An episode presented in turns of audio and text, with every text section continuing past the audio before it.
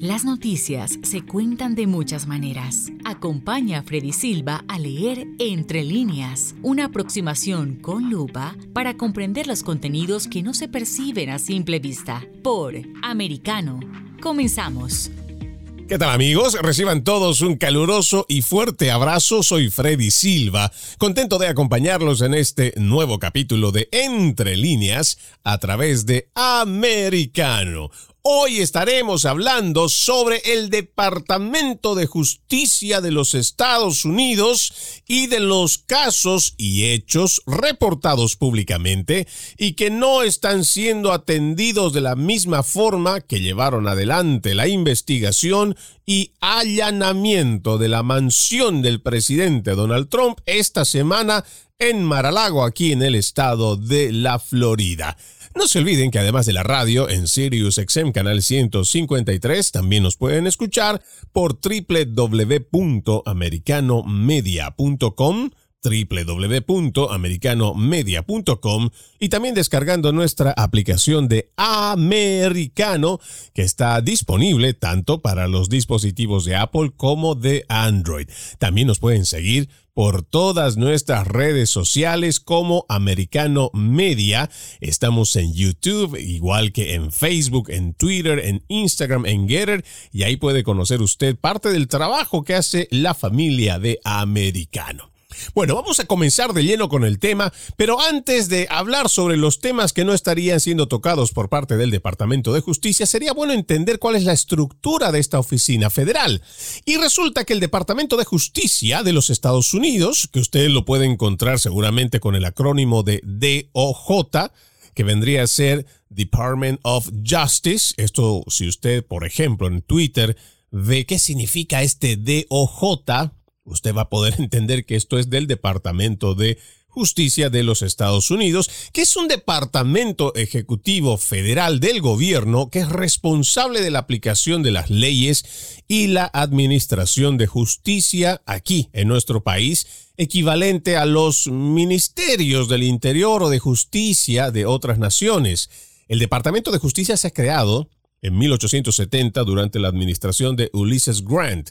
Este departamento Escuche esta, esta parte, ¿no? Administra diversas agencias federales, porque muchos se preguntaban el día de ayer cómo es que el Departamento de Justicia lleva a tantos agentes y entre ellos también al Buró Federal de Investigaciones, al FBI. Pues resulta que el Departamento de Justicia está o administra, está bajo su cargo, agencias federales encargadas de velar el cumplimiento de la ley como el Buró Federal de Investigaciones, el FBI, el cuerpo de alguaciles, que tiene el acrónimo de USMS, la Agencia de Alcohol, Tabaco, Armas de Fuego y Explosivos, también lo conocemos como la ATF, y la Administración de Control de Drogas, que también la conocemos como la DEA. El departamento es responsable de investigar los casos de fraude financiero, representando al gobierno de los Estados Unidos en asuntos legales, como en casos ante la Corte Suprema de Justicia y de la Administración del Sistema Federal Penitenciario. Este departamento también se encarga de evaluar la conducta de las fuerzas del orden y los cuerpos de policía local, según lo que dispone el acta de 1994 para el control de los delitos violentos y el cumplimiento de la ley. ¿Por qué le menciono este párrafo y por qué trato de que usted tenga conocimiento de qué va esto del Departamento de Justicia? Es para que usted tenga una idea más clara de esta estructura piramidal donde viene la orden desde arriba, digamos, del Departamento de Justicia y cómo esto tiene sus suboficinas, las cuales está administrando o tiene bajo su control para que nosotros también tengamos esa idea clara de que cuando hablamos de ciertos delitos, se supone que deben de ser investigados, deben de ser tratados, deben de ser procesados por estas oficinas federales, pero que existe un departamento que está por encima de ellos, que es el de justicia, que debería hacer cumplir estas normativas precisamente a estas agencias. Y como nosotros vamos a hablar en este programa, de algunos casos, ojalá que tengamos la oportunidad de avanzar en la mayoría de ellos, pero por lo menos con que hayamos avanzado tres creo que va a ser bastante sustancial para que nosotros tengamos idea de cuán cierto es que estos departamentos, estas oficinas federales, están o no cumpliendo con su trabajo, uno, o si están actuando también de forma política y no en lo que significaría su trabajo per se. Esto es importante que nosotros como ciudadanos de los Estados Unidos lo tengamos claro, porque así no vamos a estar simplemente dando opiniones en lo que creemos, consideramos, pensamos que es el trabajo de estas oficinas. No, lo que establece la normativa es esto. Y por eso es que lo pongo a consideración suya para que usted y todo el que nos está escuchando sepa que cuando estamos hablando, por ejemplo, del Buró Federal de Investigaciones y tiene un jefe supervisor que es el Departamento de Justicia, ellos tienen que hacer el cumplimiento de la ley y llevar adelante. Ellos son responsables de investigar casos que son presentados como, por ejemplo, fraudes financieros o lo que tenga que ver que pueda atentar contra el gobierno de los Estados Unidos. Este departamento está dirigido por el fiscal general, el cual es designado por el presidente de la nación y se confirma a través del el Senado. Es asimismo miembro del gabinete presidencial. El actual fiscal es el general Merrick Garland. Aquí también es importante en este párrafo que nosotros entendamos que hay un fiscal general de los Estados Unidos, el cual es designado por el presidente. No existe en este punto un fiscal que haya sido elegido por el pueblo estadounidense. Entonces se supone que nosotros, en lo que entendemos, esta nación, los Estados Unidos de Norteamérica, esta República Federal, a diferencia del resto de las repúblicas bananeras, entendemos que cuando hablamos del Departamento de Justicia, por mucho que designe un presidente en ejercicio a quien es su fiscal, entendemos que tiene que haber independencia de poderes. Hoy eso está cuestionado. ¿Por qué? Porque estamos viendo, y eso es lo que vamos a analizar a lo largo del programa, cómo se está utilizando a los departamentos federales para ser brazos operativos del gobierno y llevar adelante, vamos a ponerlo en un supuesto, cacería de brujas en contra de aquellos que son los rivales políticos de esta administración. Por lo menos así es como luce, pero para poderlo entender nosotros tenemos que saber las bases, cómo trabajan y operan estos departamentos. Así que no se olvide, el fiscal general es designado por el presidente de los Estados Unidos. Así es como está la estructura, no la podemos cambiar porque el pueblo no lo elige.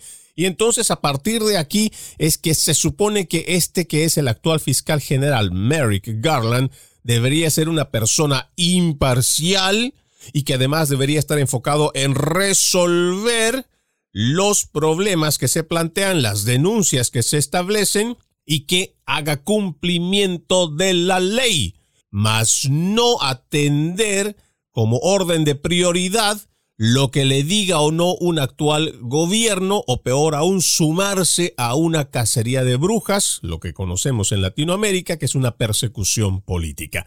Para ir avanzando en cuanto a los temas que nosotros planteamos que no están siendo atendidos como lo están haciendo con el caso de Donald Trump, vamos a citar este artículo de la agencia de noticias AFP que habla sobre el joven de California acusado de intentar asesinar al juez de la Corte Suprema de Justicia, Brett Kavanaugh. Este es un artículo publicado el 8 de junio y habla precisamente de este joven que vino desde California, según lo que dice este artículo, molesto por los tiroteos masivos en los Estados Unidos y los inminentes fallos de la Corte Suprema sobre el aborto, y el derecho a portar armas. Ya fue imputado, esto es del 8 de junio, y dice de intentar asesinar al juez conservador Brett Kavanaugh. Nicolás John Rosque fue arrestado el miércoles frente a la casa de Kavanaugh en Chevy Chase, en Maryland, en las afueras de Washington, portando una pistola semiautomática Glock 17, un cuchillo, y un chaleco táctico según los documentos presentados en un tribunal federal. Roski fue visto en las afueras de la casa de Kavanaugh por dos policías que hacían de guardia, luego se alejó, llamó a los servicios de emergencia, diciéndoles que se sentía suicida y que había venido de California para matar a Kavanaugh otra vez, según los documentos. Más tarde la policía dijo que estaba enojado por la filtración de un proyecto de decisión reciente de la Corte Suprema sobre el aborto, así como por el reciente tiroteo en la escuela Uvalde de Texas. Esto lo declara, o más bien, lo presenta en una declaración jurada el Buró Federal de Investigaciones.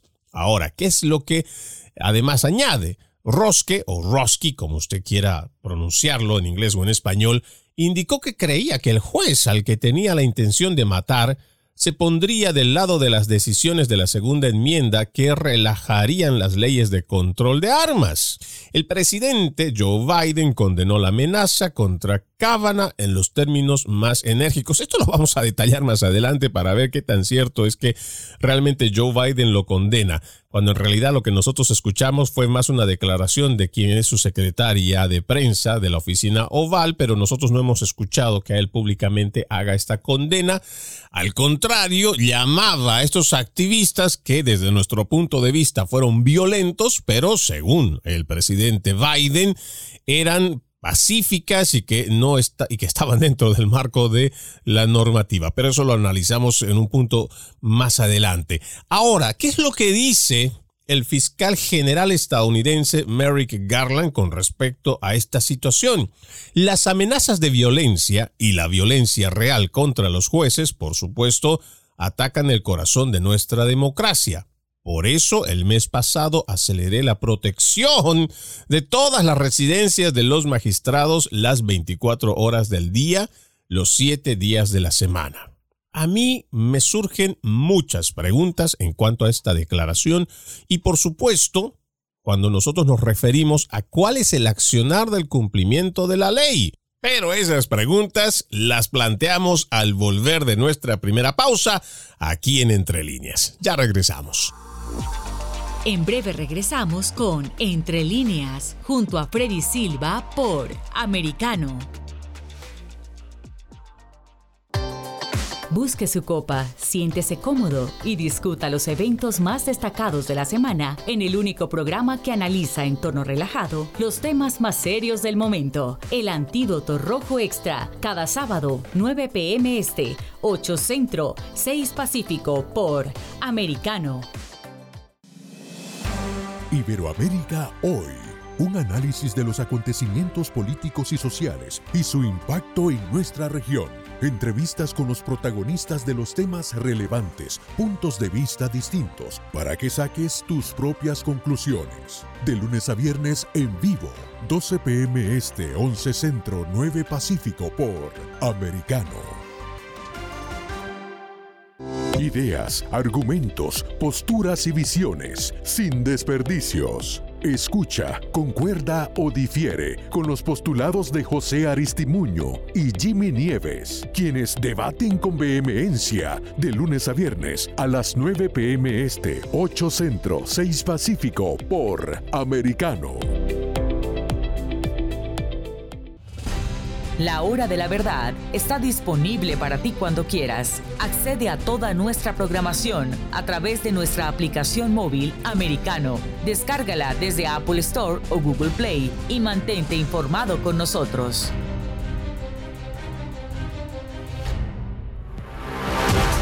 Siempre en el saber, siempre en la verdad, siempre americano. Estamos de vuelta con Entre líneas, junto a Freddy Silva por Americano. Gracias por continuar con Entre líneas. Estamos revisando algunos casos en cuanto el Departamento de Justicia no estaría llevando adelante de la misma forma que está haciendo con respecto a el allanamiento de la mansión del expresidente Donald Trump. Habíamos planteado este primer caso en cuanto a las amenazas reales y violentas que se han dado contra los máximos magistrados de justicia en los Estados Unidos. Hablábamos de este caso de un joven de 26 años que vino desde California con la intención y esto es una declaración jurada de esta persona, de asesinar al juez Brett Kavanaugh. Lo que dice el fiscal general al respecto es, por eso el mes pasado aceleré la protección de todas las residencias de los magistrados las 24 horas del día, los 7 días de la semana. Que nos parece bien, porque eso es lo correcto. Hay que proteger, por supuesto, a nuestros magistrados y más aún cuando tienes activistas que han estado expresándose de forma violenta y que han estado también tomando acciones violentas. Y les decía que a mí me surgen muchos, o más bien muchas preguntas. Cuando sale la filtración del borrador que indicaba que se revocaría el caso Road versus Wade, yo denuncié públicamente que en Internet, propiamente en la red social Twitter, existieron grupos que publicaron la dirección y el mapa de cómo llegar hasta la residencia de los jueces de la Corte Suprema de Justicia. Incluso etiqueté al Buró Federal de Investigaciones, al FBI, para que iniciara algún tipo de acción o investigación, pero en la revisión o búsqueda de esto, tanto en sus páginas oficiales, no existe una investigación abierta en este sentido donde se estuviera buscando a estas personas que publicaron esta dirección. Y claro, para mí si existe un caso probable el cual se puede investigar a estas personas porque públicamente dieron a conocer esto y además hicieron un llamado para que se concentren y vayan a estas residencias privadas de los magistrados de la Corte Suprema de Justicia. ¿Por qué el FBI? ¿Por qué además el Departamento de Justicia no está llevando adelante una investigación para saber quiénes fueron los promotores de llevar adelante estas marchas o hacer estas convocatorias. Yo entiendo de que nosotros en base a nuestra primera enmienda de la Constitución tenemos el derecho de congregarnos, o sea, de reunirnos libremente, de poder expresarnos libremente, tenemos el derecho constitucional a la libertad de prensa, a la libertad de expresión. Yo entiendo que puede haber una expresión de malestar, de enojo. Pero esto es un caso distinto, porque estás haciendo un llamado antes de que se emita un fallo de la Corte Suprema para tratar mediante la intimidación o incluso la coerción para que se modifique una decisión. Y haces públicamente poniendo en riesgo la integridad de estos mismos jueces, publican la dirección de dónde viven. Y ojo, no solamente están poniendo en riesgo la vida y la integridad de estos jueces, sino también de sus familias. Yo quiero saber, porque no he encontrado la información, cómo es que está llevando adelante esto el FBI. ¿Cuántas personas tenemos que están siendo investigadas? ¿Cuántas de estas personas que hicieron esta convocatoria pública y que además hicieron expresiones bastante fuertes a través de los medios tengo también para poderlo eh, mostrar y documentar qué tipo de llamados hicieron estos activistas pro aborto. Yo quiero saber cómo es que está funcionando el Departamento de Justicia a través del Buró Federal de Investigaciones en cuanto a esta denuncia. Y no solo porque fuera mi denuncia, sino porque además yo entiendo que para el ciudadano común, el ciudadano de bien, es importante precautelar, estemos o no de acuerdo con las decisiones que tenga un juez, se supone que es un juez del máximo tribunal de justicia y que un ciudadano de bien, independientemente de cuál sea su postura filosófica o política, no le va a desear el mal o va a desear que atenten contra su vida. ¿Cómo es posible que hasta el día de hoy no podamos encontrar información relevante o que sea relacionada con estas personas que hicieron estas convocatorias? Que han puesto en peligro la integridad de estos máximos magistrados de la corte más importante de los Estados Unidos. Pero adicionalmente a esto, para que ustedes no vayan a pensar que esto es una idea propia mía, en la cual para mí yo sentí que se estaba vulnerando esta seguridad e integridad, También la fiscal general Ashley Moody, la fiscal general aquí del estado de la Florida, presentó una carta, una solicitud al fiscal general Garland para que haga cumplir la ley federal que prohíbe los intentos de intimidar a los jueces de la Corte Suprema. Y le voy a leer una carta que he extraído de myfloridalegal.gov, la página oficial del estado de la Florida, en una publicación del 12 de julio. Y dice, la fiscal general Ashley Moody solicita al fiscal general Merrick Garland que haga cumplir la ley federal contra los intentos de intimidar a los jueces de la Corte Suprema de Justicia mediante protestas frente a sus casas. Junto con otros 24 fiscales, ojo, 24 ¿ah? fiscales se sumaron a esta solicitud.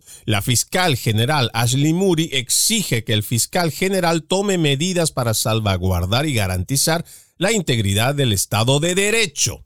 La fiscal dijo, la integridad de nuestros tribunales es primordial para una sociedad libre y democrática. Cualquier intento de amenazar o intimidar a los jueces de la Corte Suprema de Justicia para que cambien sus votos debe ser investigado a fondo por el Departamento de Justicia, no solo por la seguridad de los jueces y sus familias, sino por la independencia de todo el sistema judicial de nuestra nación. No lo dice Freddy Silva, lo expresa en una carta la fiscal general Ashley Moody aquí en el estado de la Florida. En esta carta, también los fiscales generales del estado describen, después de la filtración de la semana pasada de un borrador de opinión en el caso Dobbs versus Jackson Women's Health Organization, los activistas a favor del aborto han comenzado a protestar no solo frente a la Corte Suprema, sino también frente a las viviendas de los jueces con la esperanza de presionarlos para que cambien sus votos como ex juez federal y actual jefe del Departamento de Justicia, seguramente debe entender los riesgos únicos que implica que los jueces sean atacados en sus hogares, tanto para los jueces como para el Estado de Derecho. Es por eso que el Congreso prohibió durante mucho tiempo los piquetes o desfiles cerca de la vivienda de un juez con la intención de interferir, obstruir o impedir la administración de justicia. Nosotros los fiscales generales, abajo firmantes, actuamos diariamente para defender el Estado de Derecho. Estos eventos notables recientes le brindan la oportunidad de hacer lo mismo. En esta carta es bastante claro lo que expresan los fiscales generales que firman esta solicitud, hablando de que el Departamento de Justicia está en la obligación de precautelar y cuidar la integridad. Y esto es por normativa. Por eso mi inquietud, por eso mis preguntas con este caso. ¿Cómo y cuántas personas están siendo procesadas por estas amenazas, por estas convocatorias a ir a las casas de los magistrados en donde se han vertido todo tipo de improperios, amenazas a estos magistrados de justicia. Hay documentación, esto ha sido documentado, hay muchos videos en los cuales se está viendo a las personas llegar hasta el frente de estas propiedades privadas, arrojar pintura, dejar y pintar palabras, muchas obscenas. ¿Y dónde está esta investigación? ¿Cómo estamos avanzando al respecto? ¿Cómo nosotros garantizamos de que en una próxima deliberación del Departamento, o más bien de la Corte Suprema de Justicia, no vamos a tener a estos mismos actores, a estas mismas personas cometiendo este tipo de situaciones que ponen en peligro la integridad de los magistrados, pero también de sus familias? ¿Cómo nosotros hacemos que la sociedad entienda que esto no se debe hacer? Que nosotros vivimos además dentro de una democracia representativa en una república federal que tiene independencia de poderes, pero que además hace cumplir el Estado de Derecho para todos, pero también precautela a quienes toman decisiones que son importantes para toda la sociedad. Y aquí en esta carta que presenta la fiscal general del Estado de Florida, Ashley Moody, hay una parte que también es importante y la traigo a colación porque también me surgen preguntas con respecto a este otro tema. Dice, los fiscales generales también señalaron en la carta que el fiscal general Garland no se mostró tímido anteriormente cuando usó su autoridad para abordar la amenaza de los padres que expresan sus opiniones a las juntas escolares. ¿Usted recuerda eso? Como desde el gobierno de Joe Biden utilizaron al FBI para catalogar a los padres que estaban yendo a protestar ante las juntas escolares, sobre todo en el estado de Virginia, que se los catalogue como terroristas domésticos. Y aquí hace mención esta carta donde los fiscales le dicen que el fiscal general Garland no le tembló la mano al momento de usar su autoridad para abordar la amenaza de los padres de familia.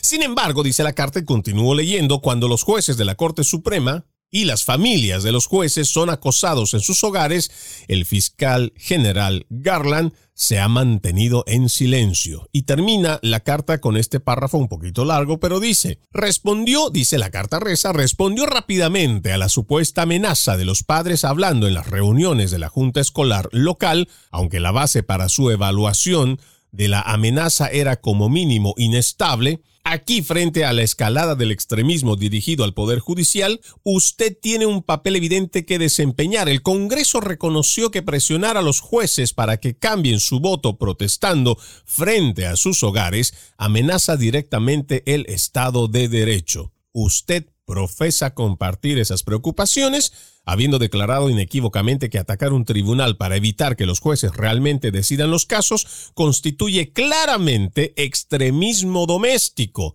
terrorismo doméstico. Puede y debe actuar en consecuencia, ejecutando fielmente la ley federal para evitar que los manifestantes intenten intimidar a los jueces de la Corte Suprema, tanto para proteger a los jueces como para salvaguardar el Estado de Derecho.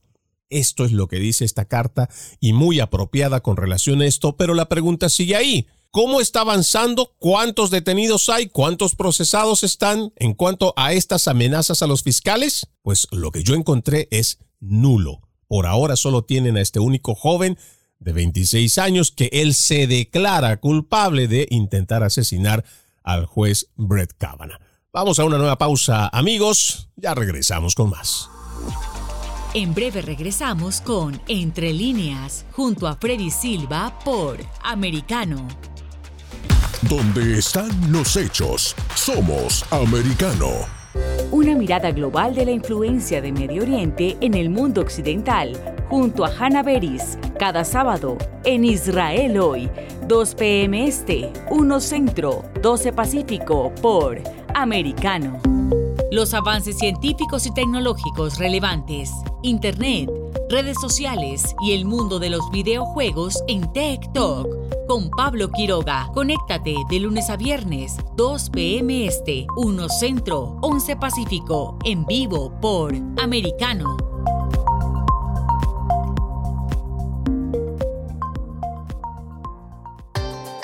Busque su copa, siéntese cómodo y discuta los eventos más destacados de la semana en el único programa que analiza en tono relajado los temas más serios del momento. El Antídoto Rojo Extra, cada sábado, 9 pm este, 8 Centro, 6 Pacífico por Americano.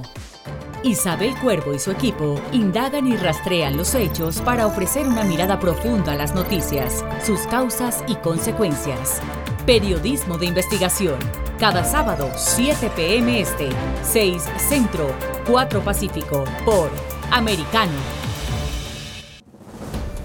Los hechos relevantes que ocurren en Estados Unidos, analizados con la característica frontalidad de Dania Alexandrino y sus invitados. Perspectiva USA. Conéctate de lunes a viernes, 8 p.m. Este, 7 Centro, 5 Pacífico. En vivo por Americano. Infórmate con Lucía Navarro de los temas importantes del día que impactan tu vida. Conoce el contexto de los hechos con el análisis de especialistas. Únete a Actualidad Noticiosa de lunes a viernes a partir de las 10 pm este 9 Centro 7 Pacífico por Americano. Vive en la verdad. Somos americano. El análisis de la actualidad política de los países del sur de Latinoamérica y sus consecuencias en el continente, junto a Marcelo López Macía, de lunes a viernes, 10 a.m. Este, 9 Centro, 7 Pacífico, por Americano. Donde están los hechos, somos Americano. Estamos de vuelta con Entre líneas, junto a Freddy Silva por Americano. Gracias por continuar con Entre líneas. Hoy estamos hablando sobre el trabajo del Departamento de Justicia con respecto a ciertos casos, los cuales vamos a tratar de avanzar en lo más posible, pero que consideramos no están teniendo el mismo accionar que están llevando a cabo comparado con la redada que hicieron en la casa del presidente Donald Trump en una investigación donde el mismo expresidente dice que estaba colaborando con los oficiales federales. Estamos planteando, por ejemplo, en un primer caso, cómo está atendiendo el Departamento de Justicia, lo mismo que el FBI, con relación a los ataques, a las amenazas que han ido sufriendo los magistrados de la Corte Suprema de Justicia, esto en relación tanto al fallo que dieron con respecto al porte de armas, lo mismo que la revocación del caso de Roe versus Wade. Hablábamos que antes de irnos a la pausa, hablábamos que la fiscal general del estado de Florida, Ashley Moody, junto a otros fiscales, enviaron una carta para que tomaran acción en cuanto a la protección de estos fiscales de estos magistrados de la Corte y también hacían referencia dentro de esta carta cómo el fiscal general utilizó lo que en inglés están llamando el weaponizer a el FBI para que también pueda llevar adelante investigación en contra de los padres de familia que fueron a expresar su descontento en cuanto a las juntas escolares llevando a cabo un programa educativo donde contenía pornografía infantil. Ahí no les tembló la mano, pero sí llevaron adelante muchas represalias contra los padres de familia. Afortunadamente, la fortaleza de estos padres en defensa de la educación de sus hijos pudo más. Y pudo demostrarse también que era posible que la sociedad civil puede ganarle a todo este conglomerado político, sobre todo de izquierda, llevado adelante por los demócratas, y que era posible ganarle. Tenemos el resultado de una victoria republicana en la gobernación del estado de Virginia. Y esto fue producto de una lucha de los padres de familia. Pero en esta carta que hace la fiscal Ashley Murray se menciona cómo el Departamento de Justicia prefirió utilizar esta orden que viene desde la administración que hoy está ocupando la Casa Blanca, donde llaman a los padres como terroristas domésticos para así acallarlos y no dejarlos intervenir dentro de las reuniones de las juntas escolares que deciden el futuro, que deciden qué es lo que van a estudiar los niños en las escuelas. Esta mención hace referencia en esta carta la fiscal del estado de la Florida, pero también, por supuesto, el punto central era cuidar la seguridad, la integridad de los magistrados de justicia. Pero en esta misma situación, yo lo decía, el presidente en algún momento sale a decir a través de su oficina oval que condena enérgicamente, pero cuando ya se da el fallo o la decisión de la Corte Suprema, hay un comunicado que sale y además que también lo dice públicamente el presidente y esto lo hace el 25 de junio del 2002. Yo este extracto lo he sacado de la página oficial de la Casa Blanca, whitehouse.gov, 25 de junio, donde entre las muchas cosas que se habla, voy a ir citando no este speech que tuvo, esta disertación que tuvo de más de 15 minutos al aire, vamos a reducirlo, pero él dice, el día de hoy no es exagerado decirlo, marca un momento muy solemne, hoy la Corte Suprema de los Estados Unidos expresamente le ha quitado al pueblo estadounidense un derecho constitucional que ya le había reconocido. Aquí comienza una falsedad porque el aborto o la decisión de asesinar a un ser humano dentro del vientre no es un derecho constitucional explícito. Esa es una gran mentira que están llevando a cabo los demócratas. Eso no es cierto. En la Constitución, si usted revisa los capítulos y las enmiendas, no existe nada explícito que indique que una mujer tiene derecho a abortar a un niño. Esto es falso. Pero sigamos con la declaración del 25 de junio de Biden. Son tres magistrados, dice, o más bien, ahora en ausencia de Roe, debemos ser muy claros. La salud y la vida de las mujeres de este país corren peligro. Otra aseveración falsa. Dice también, son tres magistrados nombrados por un mismo presidente, Donald Trump, los que están tras la decisión de hoy de trastocar la balanza de la justicia y eliminar un derecho fundamental para las mujeres de este país. Otra situación que nosotros podríamos considerar que viene cargado de mucha demagogia porque no existe un desbalance en la justicia y menos en el eliminar un derecho fundamental.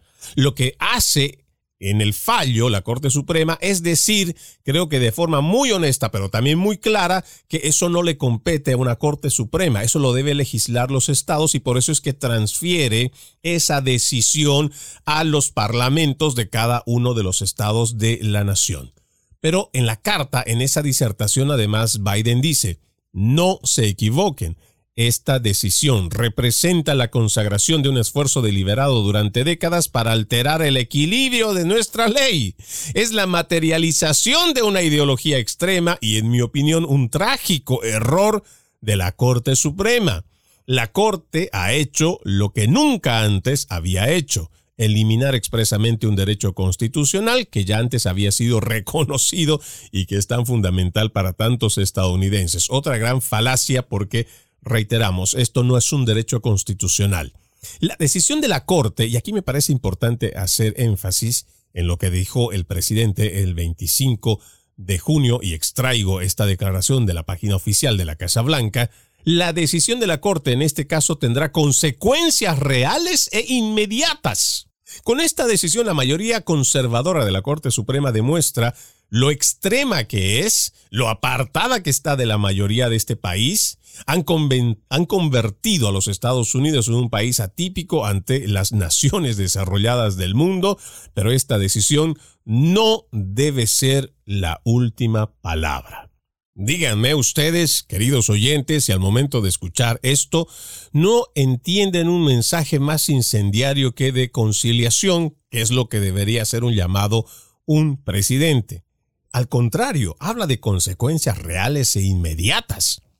Habla también de que nosotros estamos supuestos a ir de forma en cómo está de moda en el resto de las naciones para nosotros implementar nuestra legislación. ¿Qué cosa más absurda se les ocurren a estos izquierdistas al momento que el presidente sale a decir que Estados Unidos o que han convertido a Estados Unidos en un país atípico entre las naciones desarrolladas del mundo? ¿Qué acaso nosotros nos vamos a mover en relación a la que las otras naciones que ya sean progresistas y que nosotros debemos ir por moda a sumarnos lo que ese, esa cantidad de países fuera de nuestras fronteras están legislando? ¿Dónde está la autonomía propia de este país que no depende de afuera? Y aquí hago una mención bastante intencional en cuanto a la agenda progresista, esa agenda globalista que se viene intentando someter y creo que ya está muy avanzado en muchos estados, pero es una agenda globalista que no es propia de los Estados Unidos, es una agenda importada y que está trayendo graves consecuencias en la estructura más básica y fundamental de nuestra nación. Pero sigamos en cuanto a este análisis de lo que dice el presidente. Y no solamente él. Hablemos de otros factores que también deberían de ser investigados y que deberían ser tratados como una forma de incitar a la gente a que tomen medidas violentas por mucho que ellos digan públicamente que deben de ser manifestaciones pacíficas, porque estamos viendo, y esto es una realidad, que hay grupos que en Latinoamérica diríamos grupos de choque, que son precisamente grupos desestabilizadores o que están buscando generar caos en la sociedad. Tenemos el grupo Antifa, que es un grupo radical de izquierda, que el presidente está empecinado en jamás reconocerlo como un grupo terrorista doméstico, porque lo son. Generan terror, van y atacan a las personas en las calles, siempre están encapuchados y van con sus banderas, incluso algunos de ellos utilizan banderas nazis. Pero no, para el presidente y toda su administración, ellos no representan una amenaza. Incluso hay una entrevista donde el presidente dice que Antifa se trata de una idea, más no de una realidad. Parece que realmente el señor Biden está muy alejado de la realidad, sus problemas cognitivos, cada vez ese deterioro cognitivo es cada vez más evidente, pero ahí tenemos el resultado de que sus palabras, independientemente que los escriba él o que no los escriba, hacen impacto para que se lleve adelante cada vez manifestaciones más radicales y en alguna medida también más violentas. Tal el caso y miren esto, vamos a sacar otro artículo que nos parece interesante saber por qué hasta ahora el Departamento de Justicia ni el FBI están tomando cartas al asunto. Y me refiero a el peligroso llamado a las armas que hace la alcaldesa de Chicago para defender el aborto. Usted recordará, ella hace una petición, me refiero a Lori Lightfoot, que ella lo hace de forma explícita. Y lo vamos a citar textual. A mis amigos, esto fue extraído de la cuenta oficial de Twitter precisamente de la alcaldesa de Chicago que dice, a mis amigos de la comunidad LGBTQ, la Corte Suprema vendrá por nosotros a continuación. Este momento tiene que ser un llamado a las armas. No me equivoqué, se lo vuelvo a leer. Este momento tiene que ser un llamado a las armas. No renunciaremos a nuestros derechos sin luchar luchar por la victoria. Este es un artículo que voy a extraer de el Panama Post, escrito por Mamela Fiallo el 10 de mayo de este 2022 que inicia. Los asesinatos en Chicago son el pan de cada día, tanto familiares de las víctimas como el personal médico que las atiende claman porque la ciudad actúe. Sin embargo, la alcaldesa de Chicago, Lori Lightfoot, la primera mujer negra y lesbiana que ocupa el cargo, tiene otras prioridades en su agenda. Hoy la demócrata se enfoca en hacer contrapeso en asuntos de corte progresista, luego de que se filtrara la semana pasada un borrador que habla sobre la decisión de la Corte Suprema con respecto al aborto.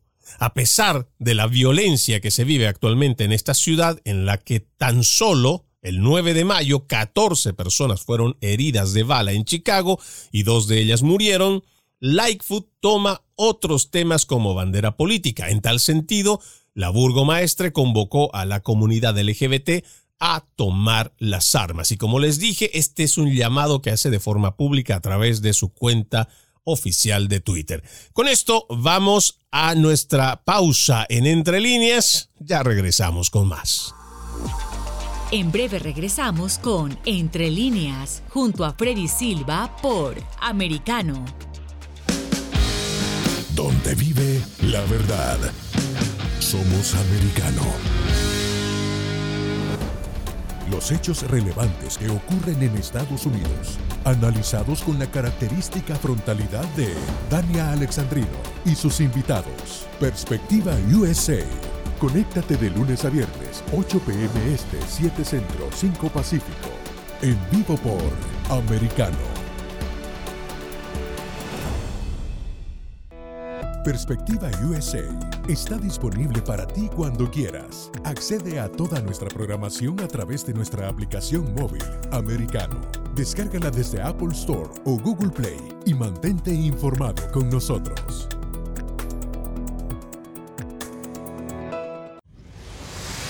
Diego López y Dianelis Guerra comentan y analizan el acontecer deportivo, torneos, campeonatos y la actuación de tus atletas favoritos en Deportes Americano. Sábado, 10 pm este, 9 centro, 7 pacífico por Americano. Busque su copa, siéntese cómodo y discuta los eventos más destacados de la semana en el único programa que analiza en tono relajado los temas más serios del momento. El Antídoto Rojo Extra, cada sábado, 9 pm este, 8 Centro, 6 Pacífico por Americano.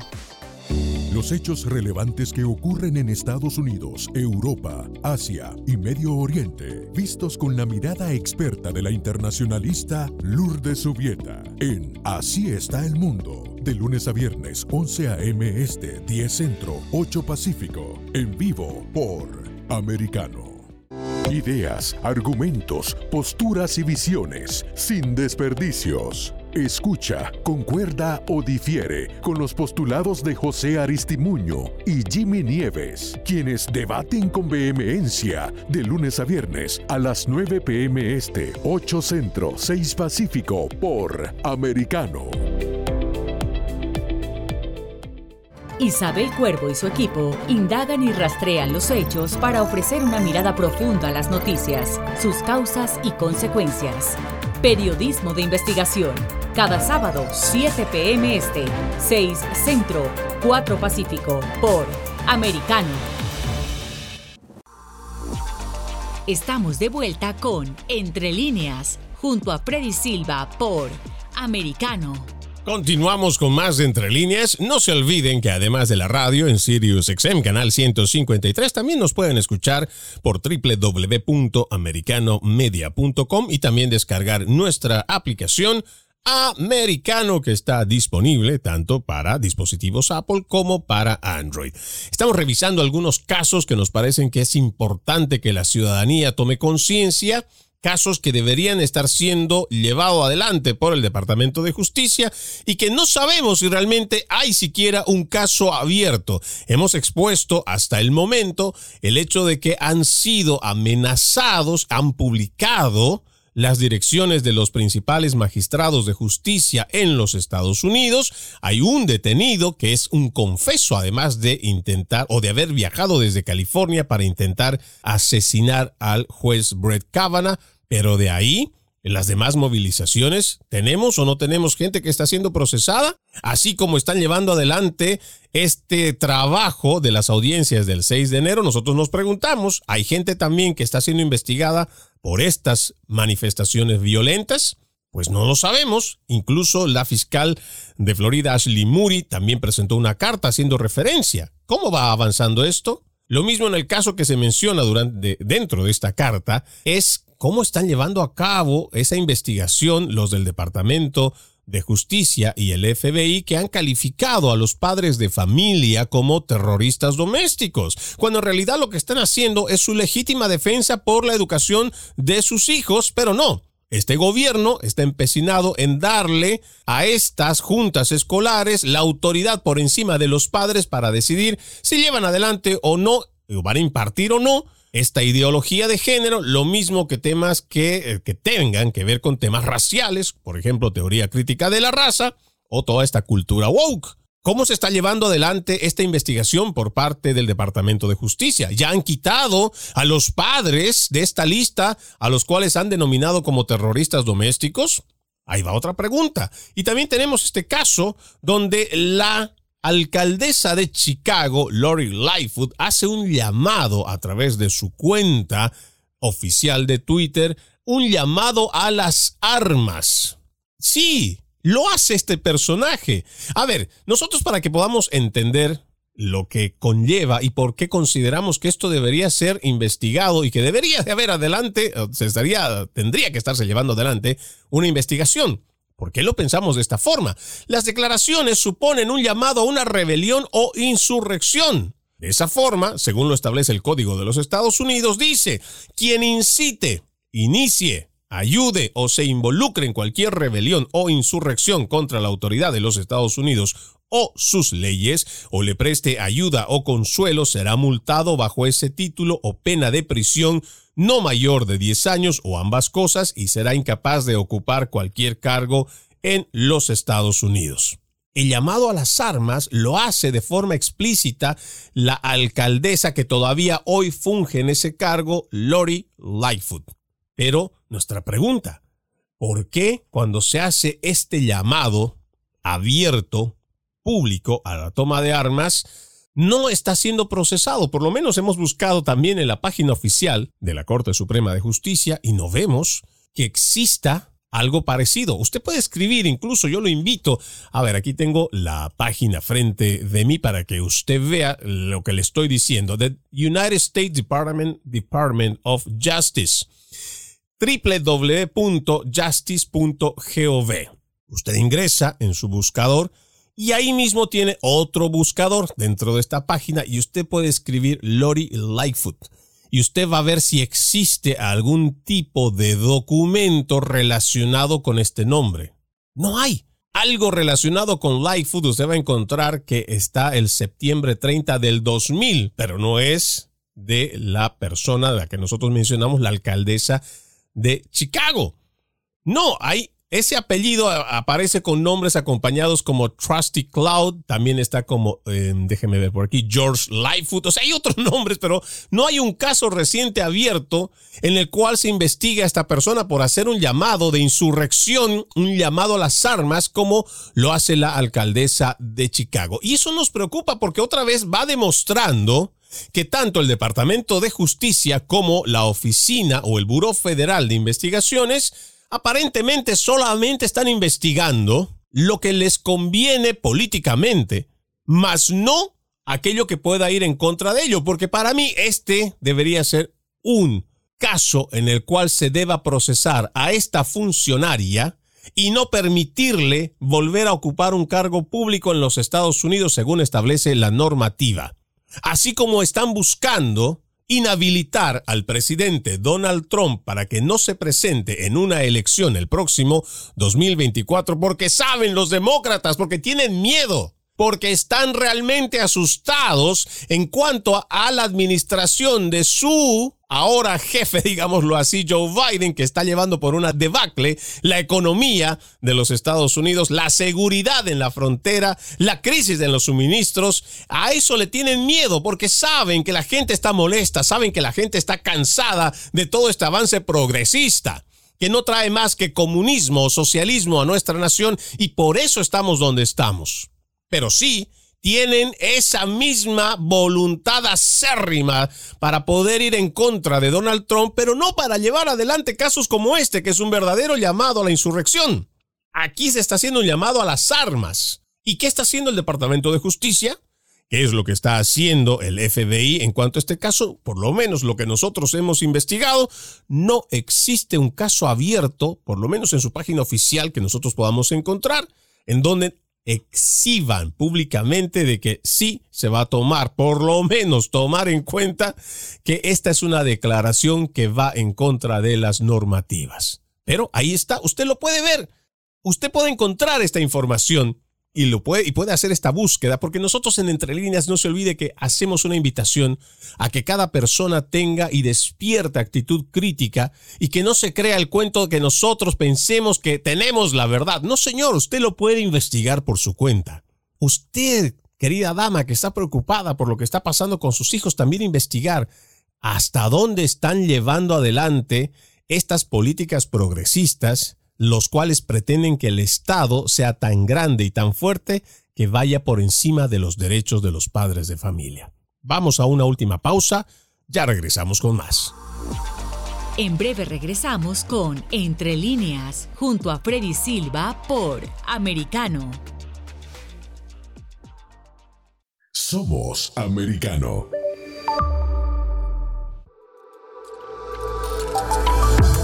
En la verdad. Somos americano. Iberoamérica Hoy está disponible para ti cuando quieras. Accede a toda nuestra programación a través de nuestra aplicación móvil americano. Descárgala desde Apple Store o Google Play y mantente informado con nosotros.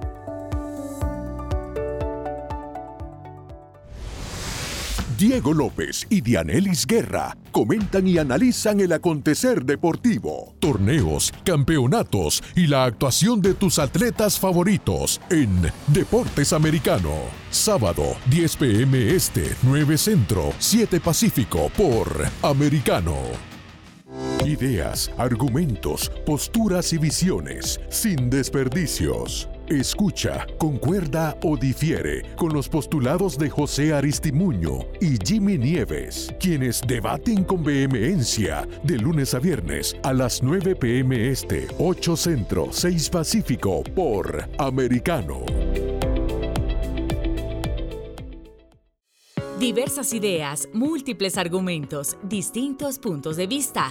Únete a las líderes de opinión más influyentes de habla hispana de lunes a viernes, 6 p.m. Este, 5 Centro, 3 Pacífico, por Americano.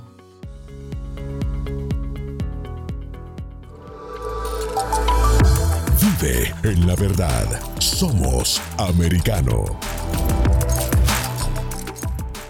Infórmate con Lucía Navarro de los temas importantes del día que impactan tu vida. Conoce el contexto de los hechos con el análisis de especialistas. Únete a Actualidad Noticiosa de lunes a viernes a partir de las 10 pm este 9 Centro 7 Pacífico por Americano una mirada global de la influencia de Medio Oriente en el mundo occidental, junto a Hannah Beris, cada sábado en Israel hoy, 2 p.m. Este, 1 Centro, 12 Pacífico, por Americano. Los avances científicos y tecnológicos relevantes, Internet, redes sociales y el mundo de los videojuegos en Tech Talk con Pablo Quiroga. Conéctate de lunes a viernes, 2 p.m. Este, 1 Centro, 11 Pacífico, en vivo por Americano.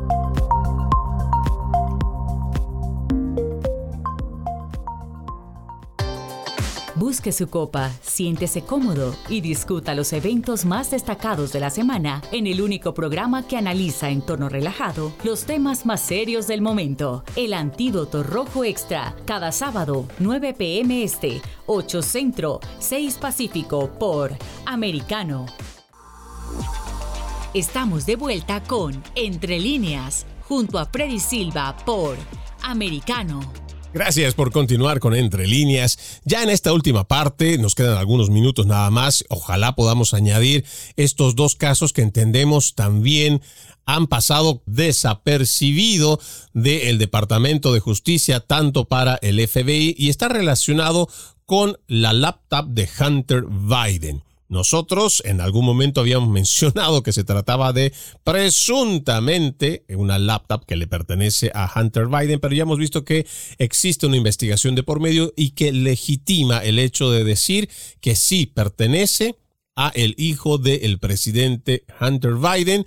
Y aquí hay documentos que nos parece que deberían haber sido tomados como algo de suma importancia por el Buró Federal de Investigaciones, ya que el 9 de diciembre del 2019 es que se da a conocer que existe una laptop, un disco duro, que podría contener toda esta información relacionada sobre todo con acuerdos comerciales de la familia Biden con funcionarios de China y también de Ucrania, solo por mencionar dos. Y aquí vemos cómo actúa de forma igual partidista el Buró Federal de Investigaciones, que durante la campaña no pretenden investigar este hecho para no perjudicar, porque si decimos que es para beneficiar podría no tener sustento, pero sí para no perjudicar la campaña y la imagen de Joe Biden candidato. Y a nosotros nos parece que esto fue un hecho realmente muy reprochable, pero además una evidencia más de que ya el Buró Federal de Investigaciones ha dejado de ser esa oficina en la cual tenía una credibilidad intachable y hoy por hoy no es más que una oficina al servicio de un gobierno de turno. Y digamos más en este gobierno, porque incluso en la gestión de Donald Trump había gente que lo único que hizo fue ponerle trabas y que hicieron lo que continúan haciendo el día de hoy. Pero no es el único caso. También por mencionarlo, porque no tenemos tiempo para desarrollarlo, nos parece también que hay una gran interrogante en el caso del fiscal John Durham, que ha encontrado y ha presentado el mes de febrero de este 2002 documentación donde indica que los demócratas habrían pagado para infiltrarse en los servidores de la Casa Blanca de Donald Trump. Esto es un grave problema porque estamos hablando de la seguridad nacional y donde se evidencia, o por lo menos en el trabajo que presenta el fiscal Durham, se puede evidenciar que han espiado la Casa Blanca. No nos queda tiempo para mucho, lo único llamarlos a la reflexión a quienes nos escuchan de que se acercan las elecciones, ya han comenzado las primarias en algunos casos, es importante que usted reflexione sobre el camino, sobre todo político y económico, por el cual está llevando esta administración a nuestro país. Hacer un voto consciente se alinea con nuestros valores morales es importante de cara también a las elecciones de medio término.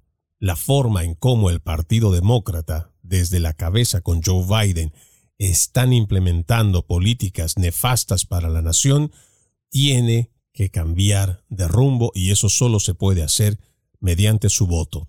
No vote por correo en la medida de lo que usted pueda hacerlo, vaya a votar en persona porque hemos visto que hay irregularidades en el sistema electoral en algunos estados. Soy Freddy Silva. Gracias por acompañarme en este capítulo de Entre líneas. Los invito a que continúen con mi compañera Dani Alexandrino y Perspectiva USA. Permiso. Entre líneas, un programa en el que leemos un poco más de lo que está expresamente escrito o dicho. Conéctate con nosotros de lunes a viernes a las 7 p.m. Este, 6 Centro, 4 Pacífico, en vivo por Americano.